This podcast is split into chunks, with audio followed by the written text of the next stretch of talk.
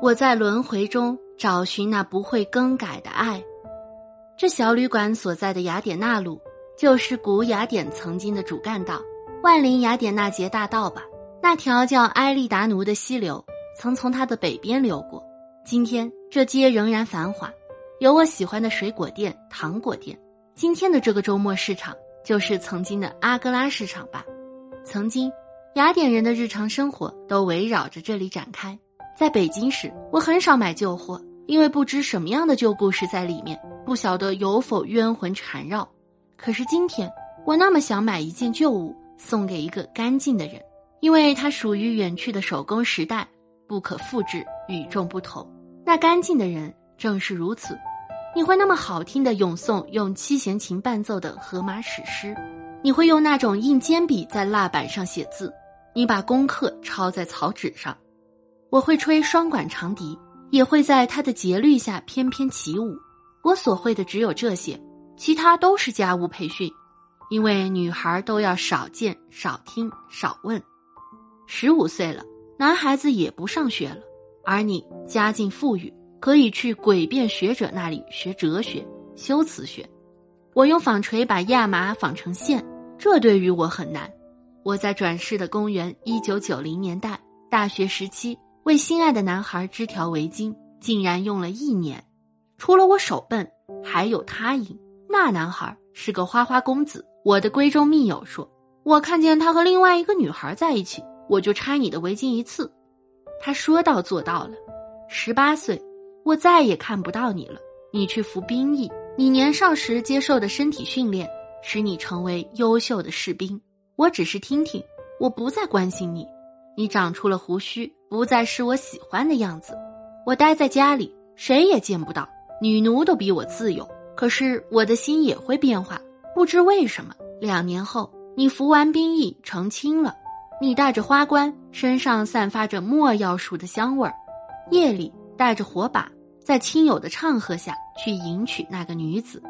他还不曾见过你，像以后若干世纪中国的婚姻，他也会为你动心的吧。我试着用他的眼光打量你，究竟是为什么呢？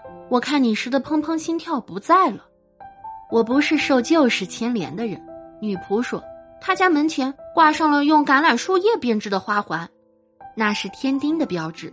我平静的为你祝福。或者我忘记了成长，还是一个小姑娘，而你已到了中年，这没什么。因为那时姑娘嫁的人年纪常常比自己大一倍，我出身贵族，拥有美貌，提亲的人很多。那些人中有手握莫丘利天使杖的医生，有在万圣雅典娜节上投掷铁饼的获胜者，有因巴特农神庙的精美雕塑而备受赞叹的雕塑家。可是我独独喜欢上你，这是自然。有多少少女或女人欢喜你啊？万众瞩目之人。你不是走过阿卡拉市场牵动大家目光的将军、执政官伯里克利，你是学园里的柏拉图。柏拉图，单单这个名字就让公元前三百八十七年的我，也让两千多年后的我听起来哐哐心跳。在那个宽阔的殿堂，当你和亚里士多德一起走来，那神妙的时刻不亚于神灵的诞生。你们周围都是伟大的人，科学家、哲学家。你们伟大光辉的心灵照亮了此后多少人的生命？那辩论之声，世界上最美妙的声音，直达我们灵魂。那光芒的智慧，让我们穷其一生去追求。那是怎样庄严智慧的时代？那么多真理将被发现。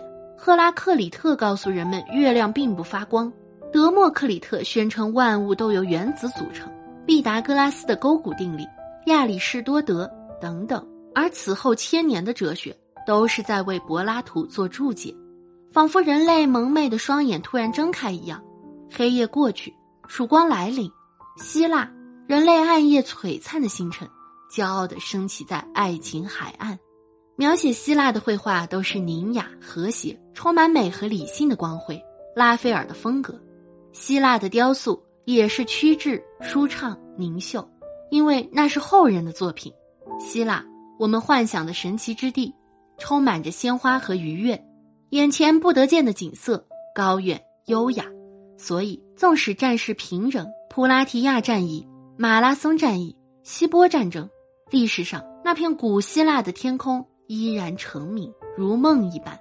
也许他用战争维护的正是他精美的艺术、理性的光辉、先进的民主。难怪后人的笔总把它描画的这么温情、明亮、欢欣，就像我在两千多年后在这里见到的海和天空的颜色。